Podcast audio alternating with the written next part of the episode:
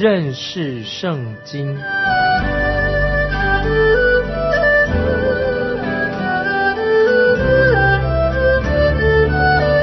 认识上帝的话，把上帝的话带到全世界。本节目是由认识圣经机构和环球广播电台联合制作，欢迎收听。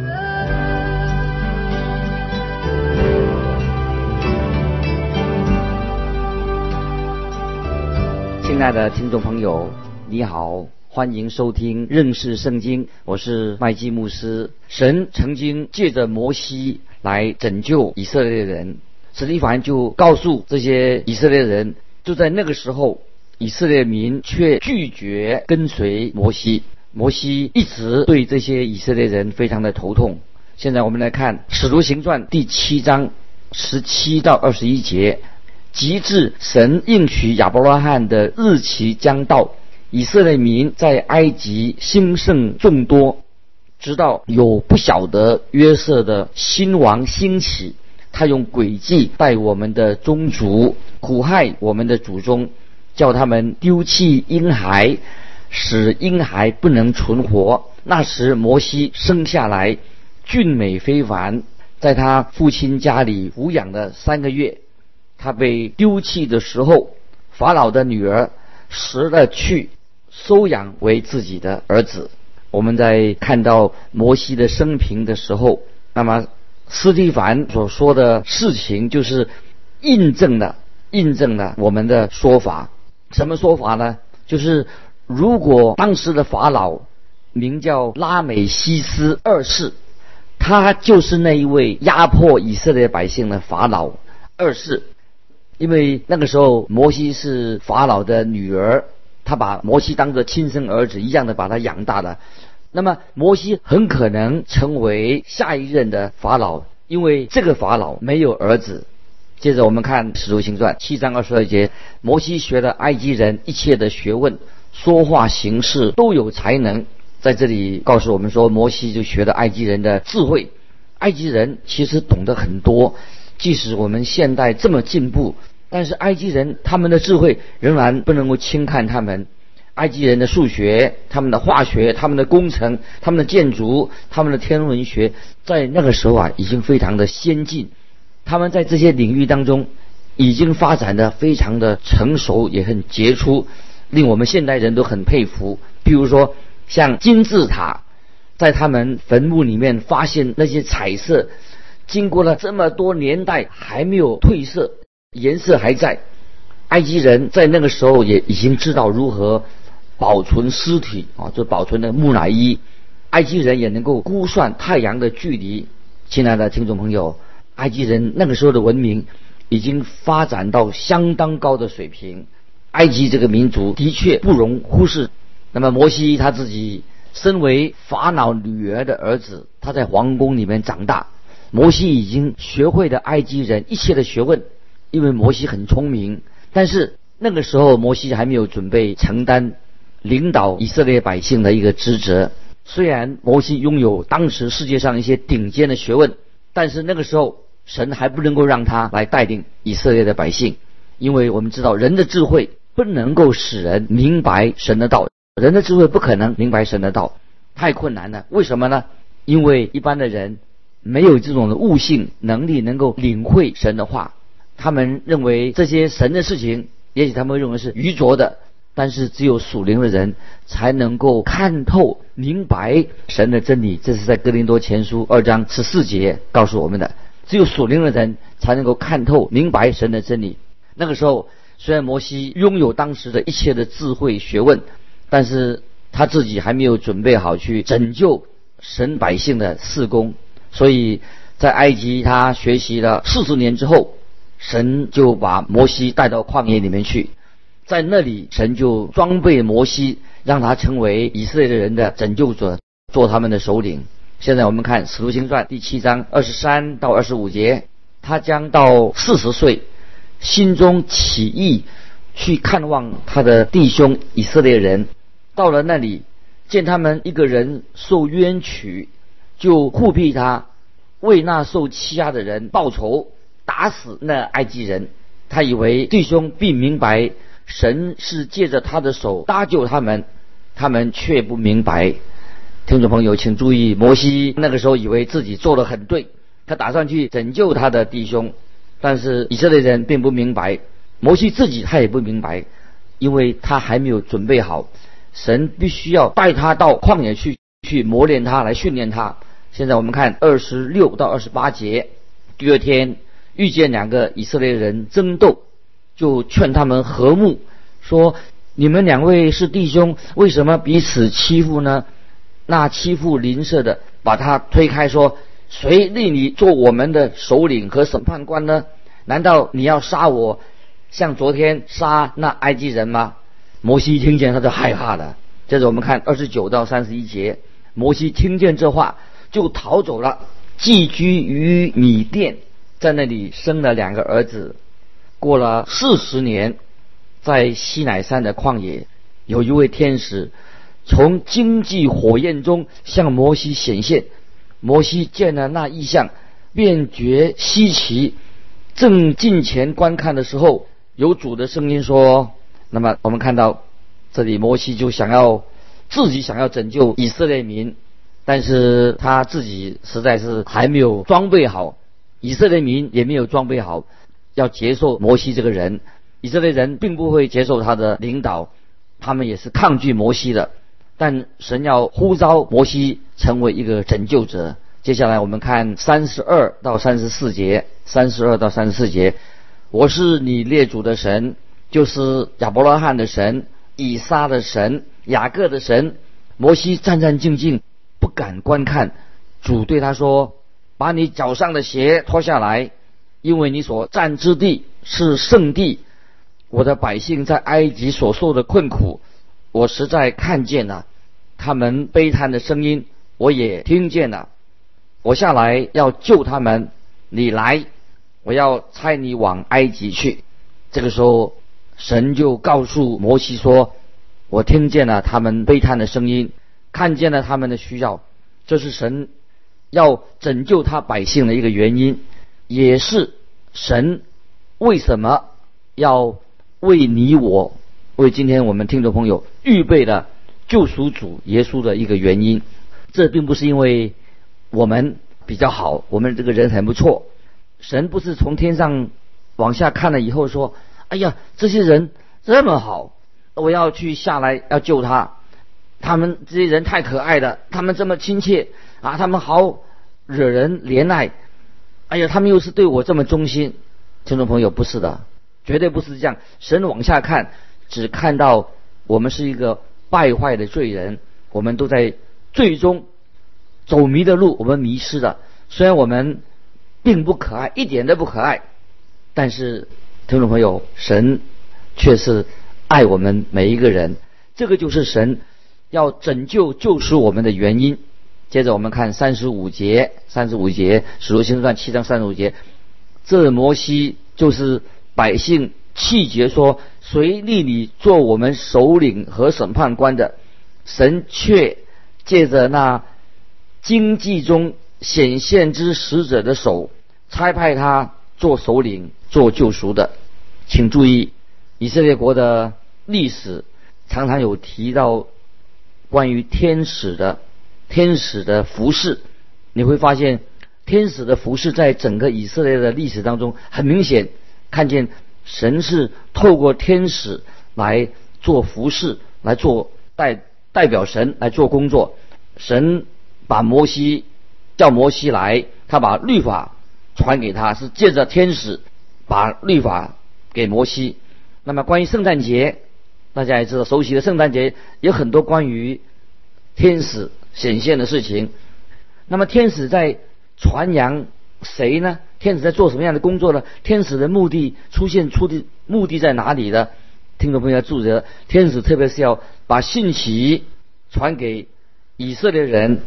天使把信息传给玛利亚，传给约瑟，传给撒加利亚祭司和牧羊人。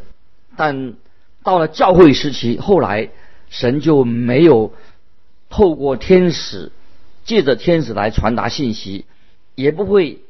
有天使啊向你我来显现。如果有人说他看到天使，那么最好请他去看看啊精神科的医师，他所看到的天使到底怎么回事情。相照对照之下，在旧约天使出现，的确是要把神的信息带给以色列民。现在接下来，史蒂凡就继续诉说关于以色列人他们旷野的经历。接着我们来看三十六到三十八节，这人领百姓出来，在埃及、在红海、在旷野四十年间行了奇事神迹。那曾对以色列人说：“神要从你们弟兄中间给你们兴起一位先知，像我，就是这位摩西。”这人曾在旷野会中和西乃山上，与那对他说话的天使同在，又与我们的祖宗同在，并且领受活泼的圣言传给我们。这是《使徒行传》第七章三十六到三十八节，这段经文非常的重要。在这里，在旷野会中的“会”这个字，听众朋友要注意，“会”它的意思是什么？不是说到。旧约有个教会，这个会不是指旧约有个教会，这和新约中的教会那个意思是不一样的。这个教会，这个会的原文的意思是什么呢？就是呼召出来的，被神呼召出来，这个叫做会，神所呼召出来的意思。所以在旷野的以色列人是被神呼召出来的一群人。那么被神呼召出来，要他们离开埃及。那么神对这些人有一个特定的目的。接下来我们看三十九节，我们的祖宗不肯听从，反弃绝他，心里归向埃及。从物质上，从身体来说，以色列人他们当然没有再转回到埃及去，但是他们的心却回到埃及很多次。就像很多人这样说，他们对这个世界的罪，对肉体的罪感觉到很厌倦。当然。我们都知道，要指责别人的罪很容易。听众朋友，你要自己问、反省你自己，你我会不会做相同的事情呢？我们的心，你的心里到底在哪里？心放在哪里？我们看见以色列人的心想回到埃及去了。接着我们看四十节，四十节，使徒行传七章四十节，对亚伦说：“你且为我们造些神像。”在我们前面引路，因为领我们出埃及地的那个摩西，我们不知道他遭了什么事。这里说到以色列人不知道摩西到底发生了什么事，去哪里了？他们也不在乎摩西这个人，他们以色列人是一直是拒绝摩西来领导他们。接着我们看四十一节，那时他们造了一个牛犊，又拿祭物献给那像。喜欢自己手中的工作，这个时候我们看见斯蒂凡就指出以色列人一直他们都是悖逆的。接着我们看四十二节，神就转脸不顾，任凭他们侍奉天上的日月星辰，正如先知书上所写的：“以色列家啊，你们四十年间在旷野，岂是将祭牲和祭物献给我吗？”我们知道以色列人从一开始，他们就是拜偶像的。这个就是摩西和后来的约书亚恳求百姓，要他们选择敬拜独一的真神，也要劝告他们、恳求他们要离开偶像的一个重要的原因。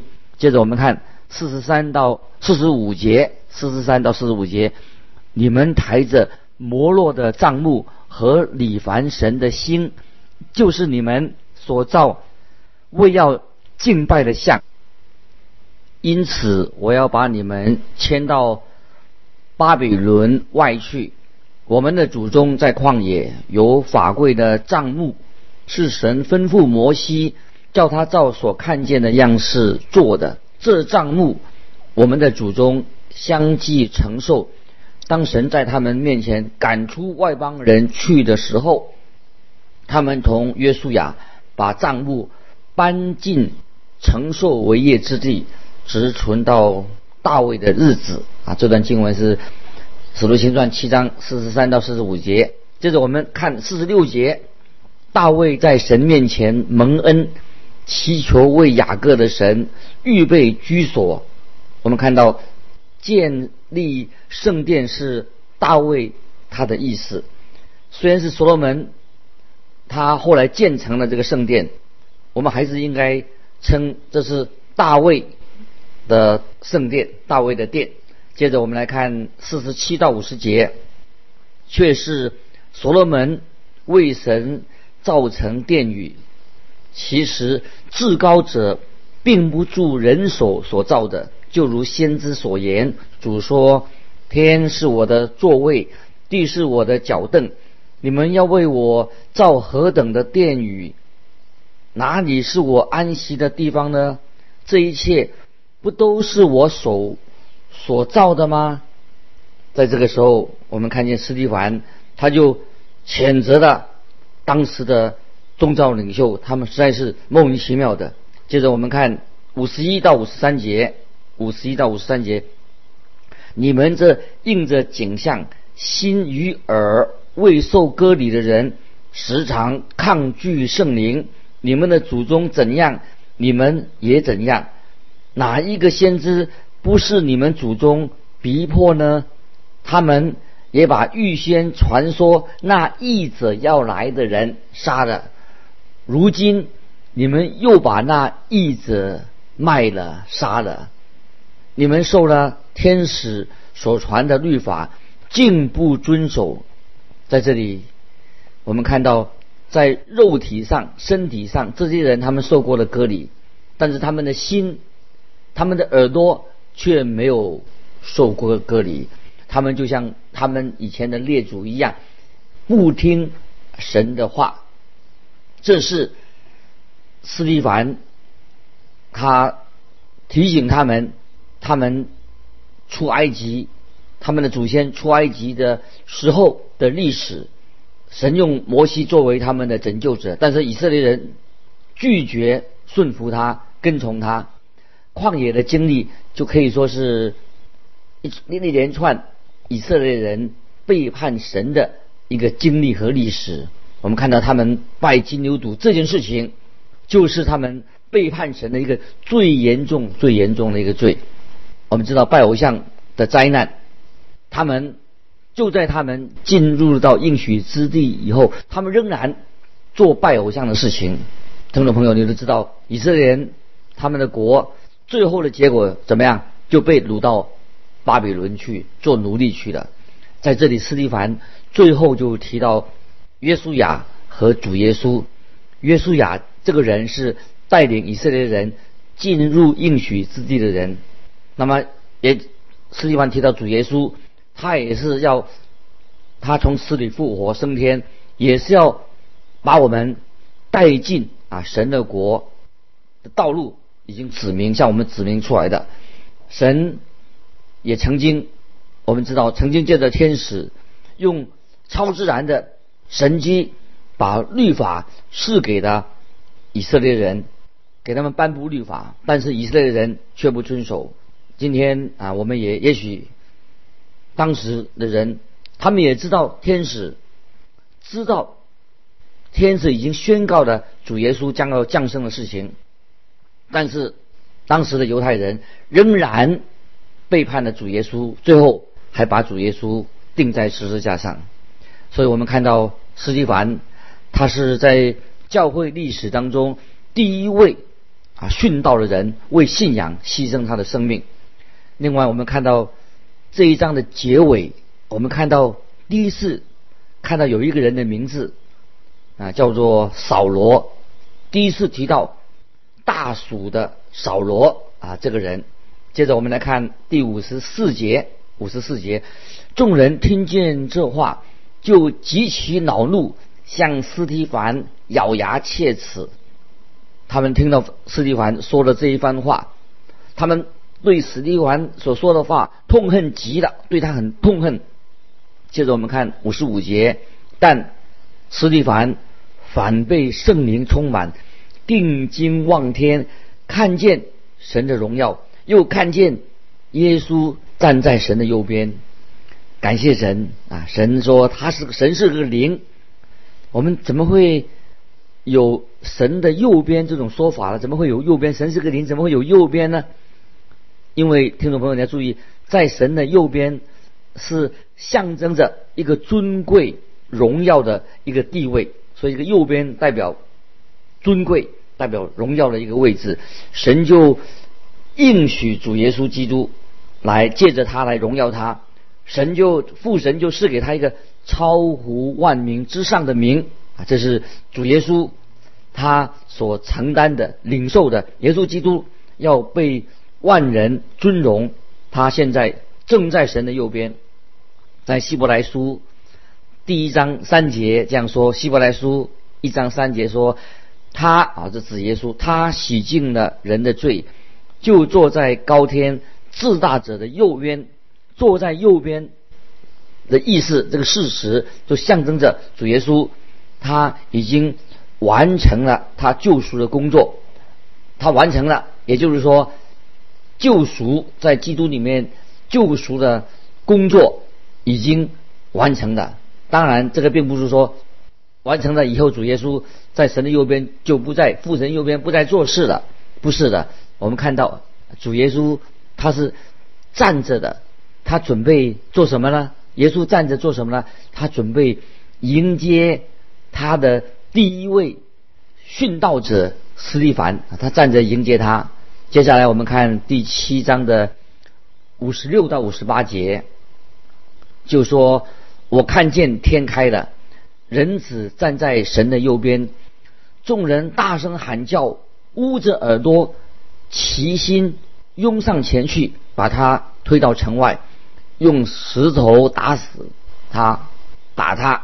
做见证的人把衣裳放在一个少年人，名叫。”扫罗的脚前，好，我把这个经节再念一遍，就是五十六到五十八节，就是说我看见天开的，人子站在神的右边，众人大声喊叫，捂着耳朵，齐心拥上前去，把他推到城外，用石头打他。做见证的人把衣裳放在一个少年人名叫扫罗的跟前。